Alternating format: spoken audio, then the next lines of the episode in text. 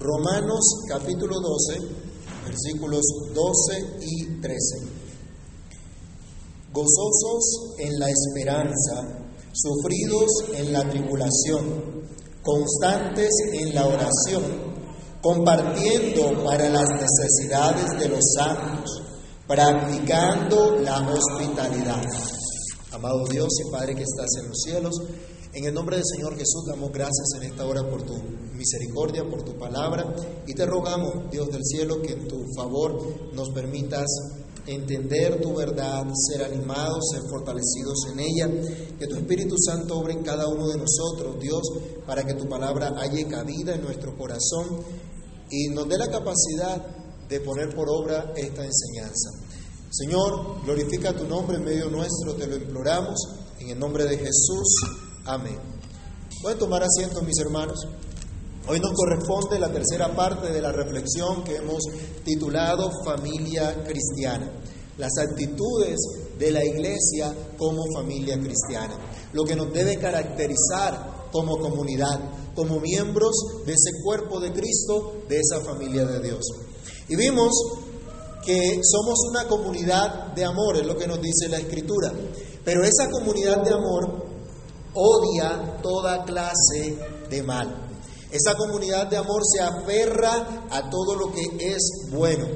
También hemos considerado que es imposible cumplir con estos deberes cristianos si no dependemos de la gracia de Dios. Es imposible hacer esto sin el poder del Espíritu de Dios actuando en nuestras vidas. Y de esta manera, solo por la obra del Espíritu de Dios en nosotros, podemos llegar a ser una familia diligente, estudiamos la semana pasada, no perezosa, que actúa con sabiduría y que sirve a Dios con fervor, con ánimo, con la dirección que da el Espíritu Santo. Y por este mismo Espíritu que, obra en todo verdadero creyente, es que siguen las breves exhortaciones que nos corresponde estudiar el día de hoy.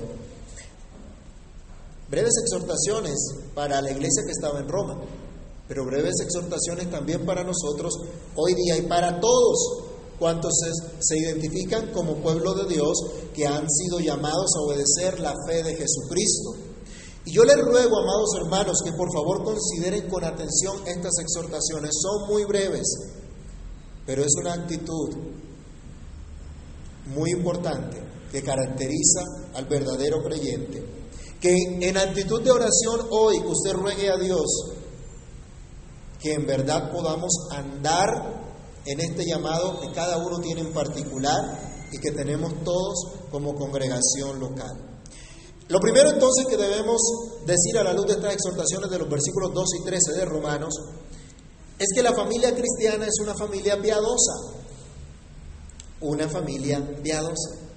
Sí, yo sé que esto suena de pronto muy simple o muy obvio, pero tristemente, amados hermanos, en estos tiempos son muchos los que se dicen cristianos, pero actúan de manera impía. Se juntan con los impíos para hacer toda clase de mal. Apoyan a los malos en sus proposiciones y odian a los que le muestran la verdad y a los que denuncian su pecado. Es triste ver gente que a pesar de asistir a una iglesia no tolera el llamado al arrepentimiento y hasta piensan que todo está bien, que no hay absolutamente nada que cambiar. Muchos olvidan que hay camino que al hombre le parece de bien, pero su fin es camino de muerte. Pero nosotros confiamos, hermanos, que cosas mejores son las que Dios tiene preparadas para nosotros. Por eso como familia piadosa se nos llama a estar constantemente, y leo el texto, gozosos en la esperanza, sufridos en la tribulación, constantes en la oración. Gozosos en la esperanza. Esta es una de las grandes características de la familia cristiana, de la familia piadosa.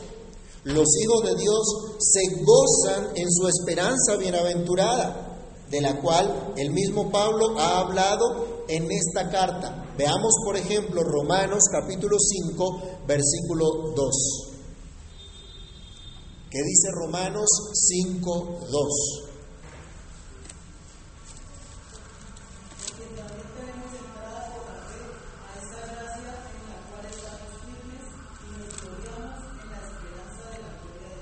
Ya Pablo le había explicado a la iglesia cuál era esa esperanza bienaventurada. Ya les había declarado la esperanza a la cual Dios los llamó. Y ahora les dice, gócense, alégrense en su esperanza. ¿Cuál esperanza? Pues la esperanza de la gloria de Dios.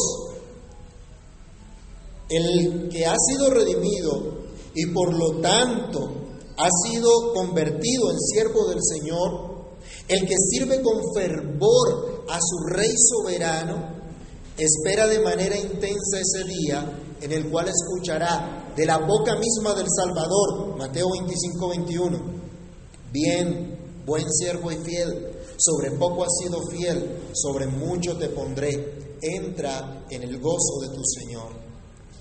El comprender que Dios es que sus promesas en Cristo son sí y son amén, el saber que Dios gobierna sobre todo y sobre todos, y que un día pagará a cada uno conforme a sus obras, mostrando misericordia a su pueblo redimido y transformado por su poder, llena nuestros corazones de gran expectativa por ese día, de gran alegría desde ahora. Recordemos brevemente Romanos 2, capítulo 2, versículos 6 al 11. Cuando Pablo está exhortando a un arrepentimiento verdadero, habla del juicio de Dios. Romanos capítulo 2, versículos 6 al 11. Nos habla que Dios pagará a cada uno conforme a sus obras. Vida eterna a los que perseverando en bien hacer buscan gloria y honra e inmortalidad.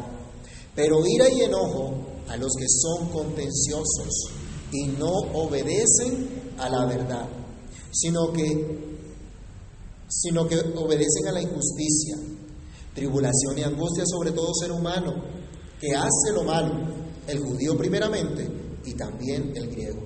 Pero gloria y honra y paz a todo el que hace lo bueno, al judío primeramente y también al griego, porque no hay acepción de personas para con Dios. Hermanos, cuando dejamos de pensar como el mundo, aunque esto implique ir contracorriente, ir en contravía a todos, el saber que nada nos puede separar del amor de Dios en Cristo Jesús, el saber que en Cristo somos más que vencedores, como estudiamos en el capítulo 8 de Romanos, llena nuestros corazones de ánimo, de confianza, de fortaleza. Y nuestro Dios es honrado con esta confianza. Nuestro Dios es honrado con esta gran alegría que Él mismo nos da por su buena obra, por esa buena noticia que nos ha favorecido.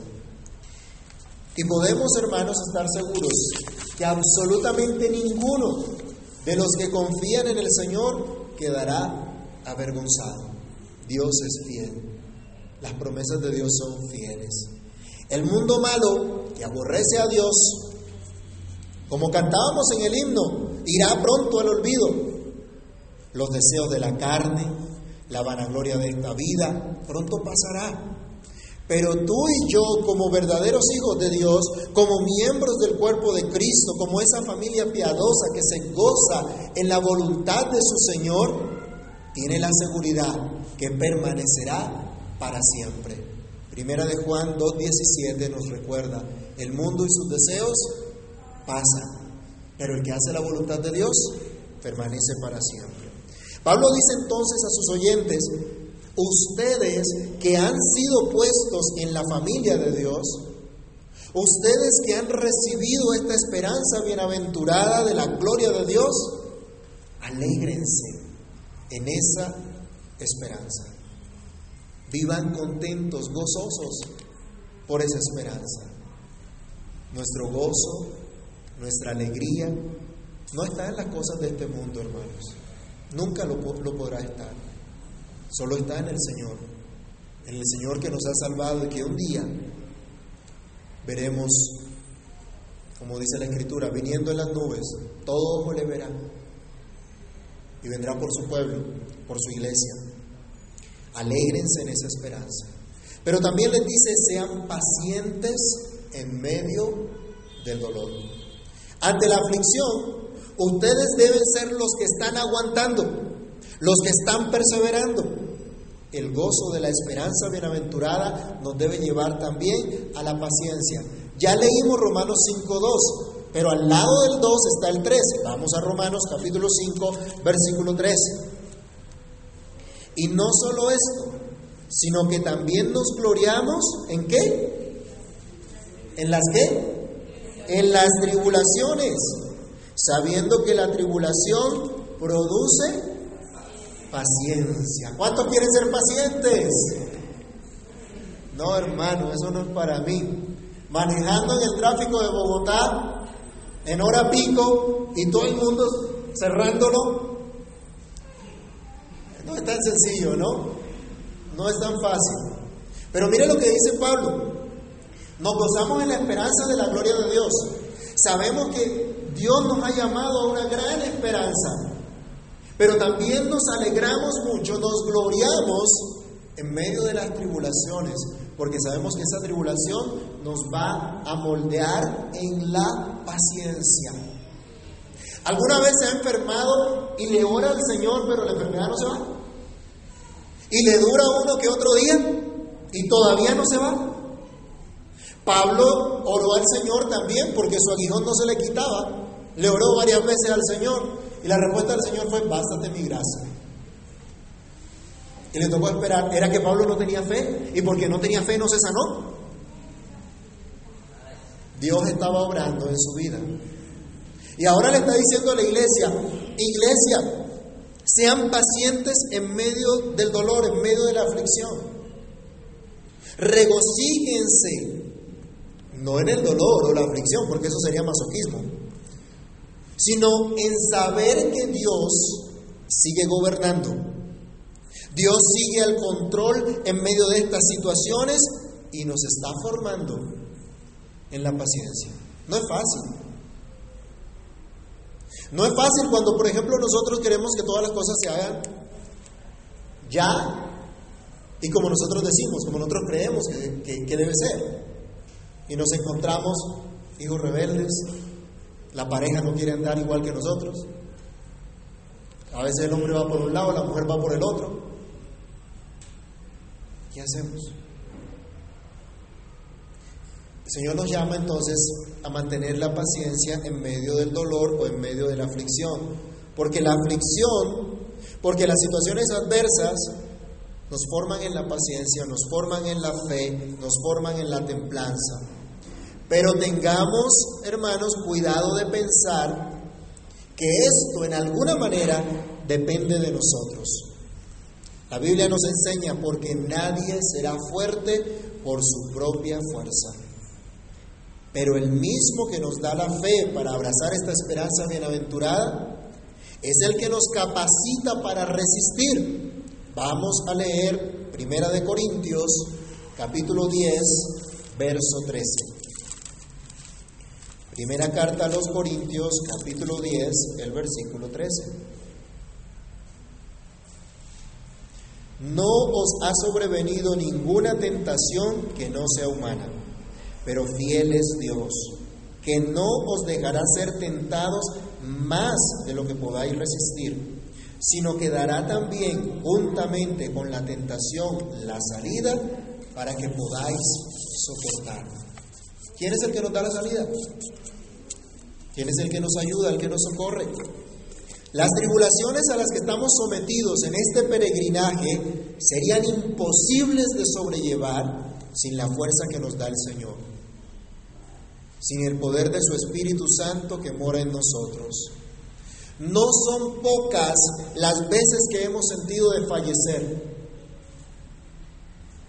No sé si a usted le habrá pasado, pero a mí sí, más de una vez.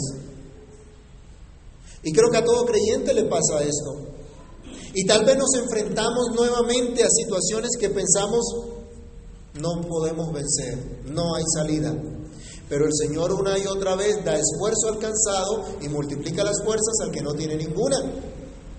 Muchos no confían en el Señor y, y desesperan en medio de la aflicción, en medio del dolor y retroceden. Estos, dice el Señor Jesús, son como esa semilla que cae entre pedregales y de pronto empieza a crecer, a dar fruto aparentemente, pero llega el sol y ¿qué pasa? Se marchita y se muere. Y dice el Señor, así es mucha gente, recibe la palabra hasta con gozo, pero es de corta duración. Cuando vienen las dificultades, cuando viene la aflicción, el problema por vivir como Dios dice y no como el mundo dice, entonces ¿qué hacen? Retroceden, echan para atrás. Marcos capítulo 4, 16 al 17, el mismo Señor Jesús nos dice que son no pocos los que retroceden. Pero Pablo o el escritor de Hebreos nos dice, nosotros no somos de los que retroceden para perdición, sino de los que tienen fe para preservación del alma. Como Pedro, totalmente convencido de que Jesús era el Cristo, cuando el Señor reprende a la multitud que lo buscaba solo por la comida, creían que Cristo había venido simplemente a darles comida, entonces buscaban donde había la comida. Trabajen por la comida que no perece, les dijo Cristo. Y vienen los apóstoles, Señor, esta gente se ofendió. Se ofendieron por Cristo, imagínense. Y ya no querían seguir con Él. Y les dice Cristo, ¿acaso ustedes también se quieren ir? A los doce, ¿ustedes también se quieren ir? ¿Quieren ir detrás del mundo? Pero Pedro está totalmente convencido. ¿Quién es Jesús? Y Pedro totalmente convencido le dice, Señor, ¿a quién iremos? Tú tienes palabras de vida eterna. ¿Estás convencido de eso, mi hermano? Que no hay otro fuera de Cristo, que tú no tienes nada que buscar en el mundo. Te lo tienes todo en Cristo. Pero entonces mucha gente, ¿qué es lo que hace? Viene la aflicción y dice, no, yo no sigo más a Cristo. Yo no continúo más con Cristo. Yo me olvido de Cristo. No, esa no es la actitud. El único que nos puede librar realmente en la aflicción es Dios, nadie más. Ningún ser humano traerá verdadera paz, ningún ser humano traerá verdadera justicia, verdadera liberación.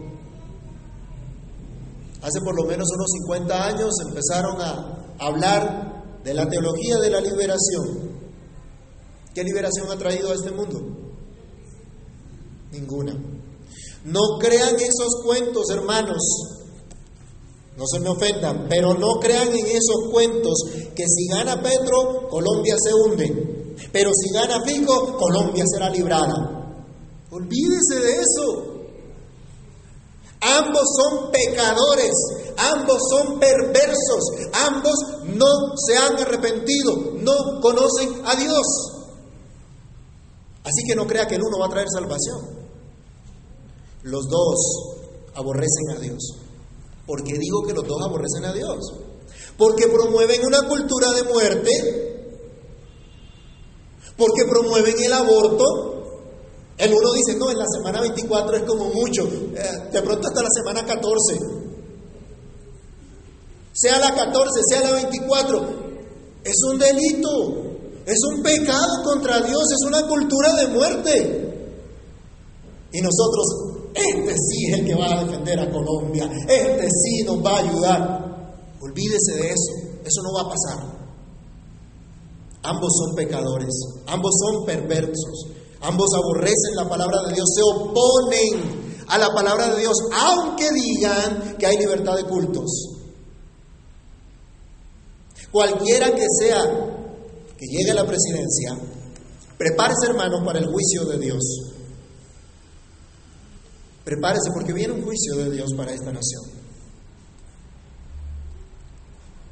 Aunque el pueblo diga que el 98.5% de la población colombiana es creyente y que el 97.01% de la población dice seguir el cristianismo, ¿ustedes creen que si realmente este porcentaje de los que se dicen ser creyentes fueran de verdad creyentes, Colombia estaría como está. Viviríamos lo que estamos viviendo. yo creo que estaríamos en el cielo, sí. O sea, esas estadísticas están un poquito equivocadas, ¿no? ¿Ustedes creen que Colombia entregaría su soberanía a, a la tiranía mundial? ¿Promoverían el aborto, la destrucción de la familia? ¿Qué hacemos entonces, mis hermanos? ¿Qué haremos? ¿Quién puede salvar nuestra nación? Solo Cristo. Que se le quede bien grabado, solo Cristo puede salvar nuestra nación. Entonces, ¿qué podemos hacer ante lo que nos espera? ¿Qué podemos hacer contra un gobierno nefasto, como dicen que fue este gobierno? ¿Y cómo creen que van a ser los que vienen? Solo nos queda mantener la confianza en el Señor. Una confianza que actúa como Dios dice, haciendo lo que Él nos mandó hacer. Viviendo como sacrificio vivo, leíamos en el versículo 1 de este capítulo, santo, agradable a Dios todos los días que nos restan sobre esta tierra, perseverando a pesar de la aflicción que hoy tenemos y que probablemente vendrá. Pero recuerden las palabras de nuestro Señor Jesucristo para que no se entristezcan. Vayamos a San Juan capítulo 16, versículo 33. Alguien que lo lea, por favor. Juan 16, 33.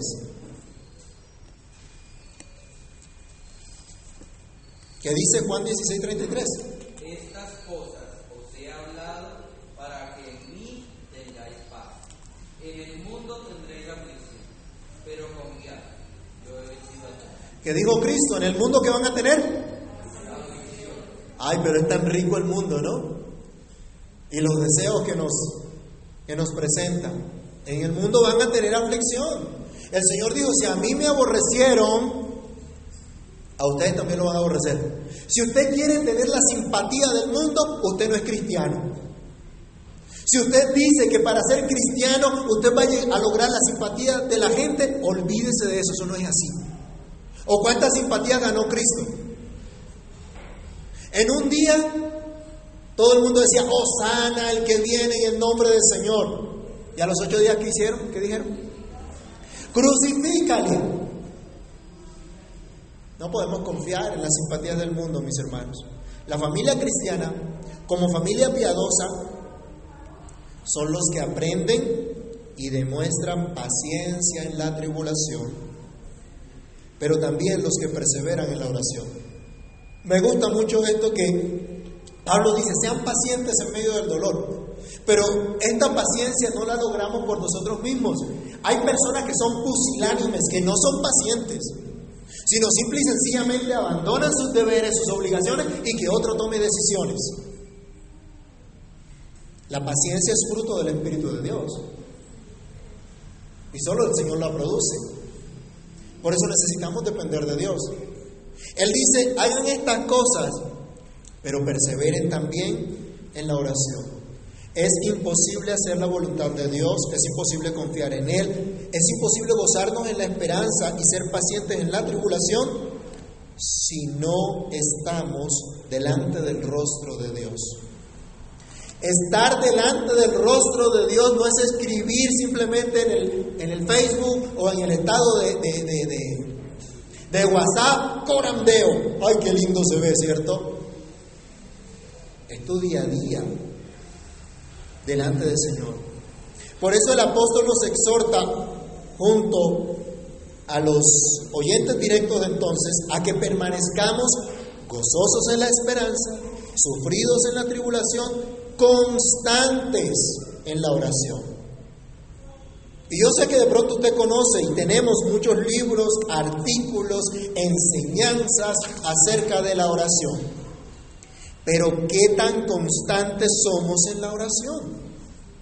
¿Qué tan disciplinados somos para orar cada vez que tenemos oportunidad? ¿Entendemos el mandamiento de orar sin cesar? ¿Andamos en una actitud de oración constante viviendo en la presencia de Dios?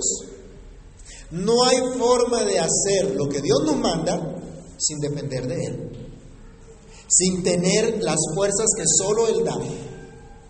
El mismo Cristo pasó una noche orando antes de escoger a sus discípulos y durante su ministerio terrenal solía levantarse muy temprano a orar y se retiraba a lugares solitarios para orar. Si para Cristo, siendo el mismísimo Hijo, el unigénito Hijo de Dios, perfecto, sin pecado, le fue necesario una vida de oración, ¿cuánto más para nosotros que somos viles pecadores que necesitan constantemente de la gracia de Dios? La vida piadosa implica dedicarse a la oración tal como nuestro Señor Jesucristo nos ha enseñado. Pablo lo aprendió, ¿se acuerdan allá en capítulo 1, versículo 9 de Romanos? Él decía que sin cesar hacía mención de, de los romanos en sus oraciones. Oraba por la iglesia constantemente. Pablo sabía lo importante que esto era y hablaba con conocimiento de causa. Es necesario, mis hermanos, estudiar y predicar la palabra. Es necesario tomar tiempo para trabajar en este mundo siendo luz y siendo sal. Es necesario anunciar las virtudes del que nos llamó de las tinieblas a su luz admirable. Pero para todas estas cosas es indispensable ser constantes en la oración. Tristemente es a lo que más caso omiso hacemos, a esta exhortación. Y por eso somos débiles en el cumplimiento de nuestro deber cristiano. Por eso nuestro pensamiento se nubla, por eso no entendemos la palabra de Dios muchas veces, por eso nos alejamos del camino señalado. ¿Cómo creen que viviríamos, mis hermanos, si atendiéramos a este deber sagrado? Leamos, por ejemplo, 1 Timoteo capítulo 2, versículos 1 al 3 y luego el versículo 8. Primera carta a Timoteo, capítulo 2, del verso 1 al 3. Exhorto ante todo a que se hagan rogativas, oraciones, peticiones y acciones de gracias por todos los hombres, por los reyes y por todos los que están en eminencia, para que vivamos quieta y reposadamente en toda piedad y honestidad, porque esto es bueno y agradable delante de Dios nuestro Salvador. Eso es lo que Dios quiere, eso es lo que Dios manda. Dice, ore por lo que están en eminencia, para que vivamos quieta y reposadamente en toda piedad, en toda honestidad. Para que los que están en lugares de gobierno vigilen por el buen funcionamiento por la seguridad de todos, por el prosperar de todos, por el bienestar de todos. Pero ¿qué ha pasado en nuestra sociedad? Vivimos en toda piedad y en toda honestidad.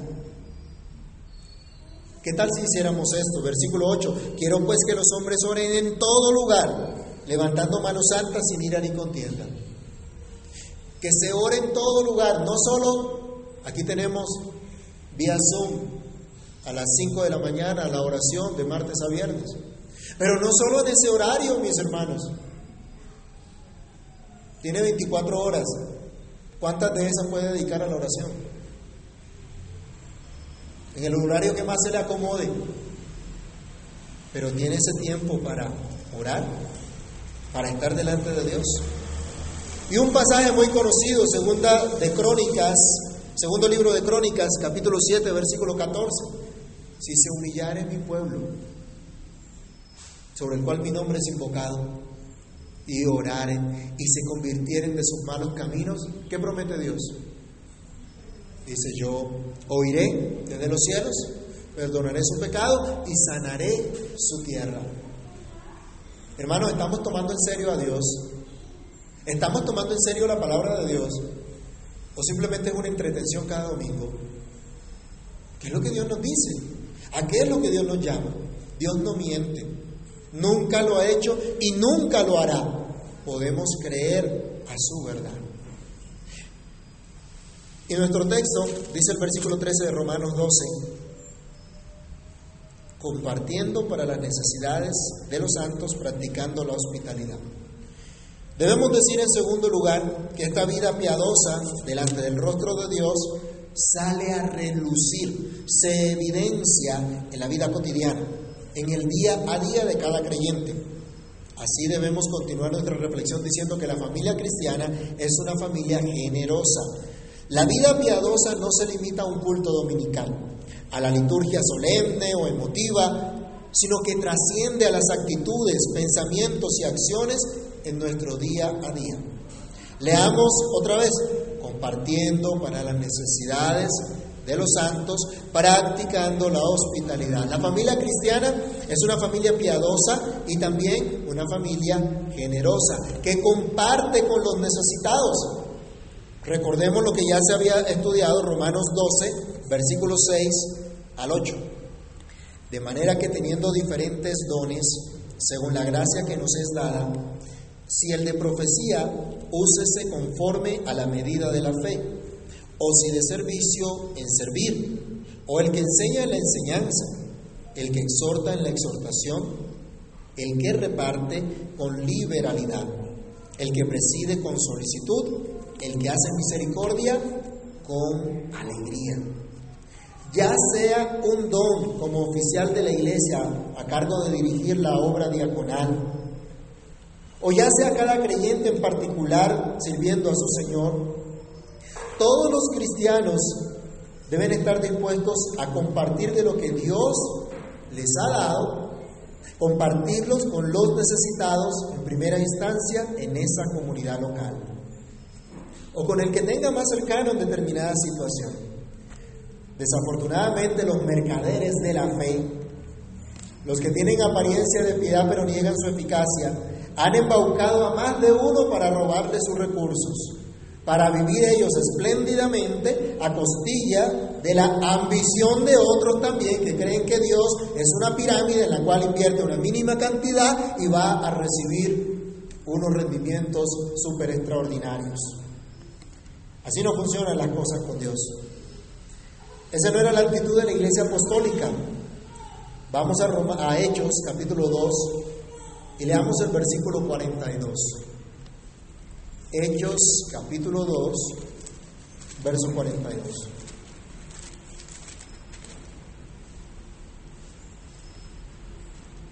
Nos dice que esta multitud de los creyentes perseveraban en la doctrina de los apóstoles, en la comunión unos con otros, en el partimiento del pan y en las oraciones. Vámonos hasta el capítulo 4 y leamos del versículo 32 al 35. Hechos 4, del 32 al 35. Y la multitud de los que habían creído era de un corazón y un alma. Y ninguno decía ser suyo propio nada de lo que poseía sino que tenían todas las cosas en común y con gran poder los apóstoles daban testimonio de la resurrección del Señor Jesús y abundante gracia era sobre ellos. Así que no había entre ellos ningún necesitado, porque todos los que poseían heredades o casas las vendían y traían el precio de lo vendido y lo ponían a los pies de los apóstoles y se repartía a cada uno según su necesidad. Por cierto, no fue el imperio romano, es decir, el Estado de aquel entonces, el que le dijo a la iglesia, ayude a los necesitados, comparta de lo que tiene para, para darle a los que no tienen. No necesitaron que les pusieran impuestos para quitarles y darles supuestamente a los necesitados fue el amor de Cristo que habitaba en la iglesia el que produjo estas cosas. Hoy muchos ven con recelo la iglesia, unos porque los han explotado, otros porque han escuchado cosas terribles del manejo financiero que se ha dado en algunas partes, otros porque son muy egoístas y no quieren aportar para el, el desarrollo de ministerios de misericordia o incluso teniendo la oportunidad con sus propios recursos de ayudar al que tienen a su lado, no lo hacen. Algunos buscan ayudar esperando recibir algo a cambio, esperando la palmadita en el hombro o esperando que le devuelvan el favor. Esta no es la instrucción de una iglesia generosa, aquella que fue enriquecida con la pobreza de Cristo, quien vino a salvarles. Ya hemos dicho, al estudiar los versículos anteriores de Romanos, que la actitud o el don que Dios nos dio debe utilizarse responsablemente, humildemente, al servicio de los demás. No pocos ven la iglesia con la obligación de ayudar indiscriminadamente a todos, cuando somos llamados en primer lugar a socorrer a los de la familia de la fe. Como era muy necesario en la época del Imperio Romano, en aquella pequeña comunidad de cristianos que vivían en Roma, como también lo es hoy día en medio de los cristianos de esta época, pero que estos cristianos se fueron esparciendo por el mundo entonces conocido. Parte entonces de ese compartir de la familia cristiana se ve en el hecho que practica la hospitalidad. En la época del apóstol Pablo era muy difícil conseguir un alojamiento adecuado para los creyentes. Resulta que había predicadores itinerantes que tenían que viajar de una ciudad a otra. Y viajar en esa época, en estos lugares, los hoteles o posadas que habían, no eran precisamente los de mejor reputación. Y era muchísimo mejor para un cristiano hospedarse con hermanos que compartían su propia fe y que pudieran pasar allí algunos, algunos días mientras desempeñaban su labor en ese, en ese lugar. Y Pablo motiva a la iglesia que estaba en Roma a que fueran hospitalarios. Pablo era uno que veía la necesidad de eso. Pablo viajaba mucho también y sabía lo que esto implicaba. Y habían otros hermanos que también como Pablo viajaban de esa manera. Y era mucho mejor quedarse en una familia, con una familia cristiana que quedarse en un hotel de mala reputación. Toda la iglesia entonces debía atender con afán esta exhortación de manera gozosa, sin murmuraciones, para la gloria de Dios, sabiendo que estaban ofreciendo un servicio a Cristo mismo. Mateo 25, 35. El Señor va a recompensar a todo aquel que sirvió a uno de los pequeñitos de Cristo que dio un vaso de agua, pero que también cuando vio a Cristo forastero lo acogió, lo recibió. Bueno, podemos decir, esto aplica para nuestros hermanos, nuestros consiervos. Dios le dio a usted un lugar donde vivir. Ese lugar está al servicio del Señor. Está al servicio de Dios. Esto ha caracterizado al pueblo de Dios desde el Antiguo Testamento. Génesis 19.2 nos relata la historia de Job, de Lot, perdón, que recibió a unos ángeles pensando que eran personas. Y habló de la hospitalidad. Y en todo el Antiguo Testamento usted ve la característica de hospitalidad de los creyentes. Mis hermanos, el lugar que Dios nos dio es, es de Dios y es para el servicio de Dios. Y podemos colocarlo también al servicio de los santos. Esto no quiere decir que entonces vamos a permitir toda clase de abuso y que los demás quieran vivir a costillas nuestras. Ay, como el Señor nos manda a ser hospitalario, entonces vamos a recibir al hermanito que no quiere trabajar. El que no trabaje, que no coma. Lo que nos está diciendo es que debemos estar dispuestos a mostrar la hospitalidad en cualquier caso de necesidad que haya en medio de nuestros hermanos y por qué no de alguien que realmente lo necesite en un momento dado, aunque no sea un hermano. Obviamente, observando la prudencia y la sabiduría del caso. No va a recibir usted a un extranjero, a un extraño, lo va a meter en su casa, en la habitación de sus niños. Hay que ser sabios, ¿no? Hay que ser prudentes también. Pero mis hermanos, yo les pregunto, ¿no fue la iglesia la que tuvo la iniciativa de recoger a los desamparados y fundar orfanatos para dar lugar a los abandonados. ¿O no estamos familiarizados con esa historia de la iglesia? Pensamos que la iglesia viene de, del 2000 para acá. Hay algunas iglesias que están totalmente desconectadas de su historia. También otra cosa, qué bueno es cuando un hermano llega de otra ciudad, de otro país, dejando su congregación local y llega a una nueva comunidad cristiana. Qué bueno es que esta comunidad lo reciba con una calurosa, calurosa bienvenida, con reconocimiento como miembro, un miembro más de esa familia cristiana y que sea bendecido con hospitalidad. Eso es lo que caracteriza a la familia de Dios. La familia cristiana entonces se identifica como una familia piadosa y como una familia generosa, que coloca sus afectos en Dios y todos sus recursos al servicio de su Señor y Salvador. Así es, mis hermanos, nuestro servicio a Dios no es en vano. Le amamos, le servimos con todo lo que somos, con todo lo que Él nos ha dado. Nos gozamos en la esperanza Confiamos en su gracia para tener paciencia en medio del dolor y nos acercamos a su trono en constante oración para poder cumplir con nuestro llamado, reflejando la piedad de Dios de manera práctica, la generosidad de la iglesia en la hospitalidad. Oremos. Padre Celestial, en el nombre del Señor Jesús, te damos gracias, porque en tu bondad, en tu misericordia, en tu nos hablas de tal manera que podamos entender, que podamos comprender el llamado que tenemos. Padre Santo, ten misericordia de nosotros y perdona nuestra negligencia en dedicarnos a estos deberes cristianos. Perdona nuestra dureza de corazón, Señor, y socórrenos. Socórrenos, Padre bueno, para que podamos aplicarnos a estos deberes que tú nos has enseñado, a gozarnos en esa esperanza bienaventurada que tenemos, a tener paciencia en medio de las aflicciones, a poder depender de ti en oración constantemente.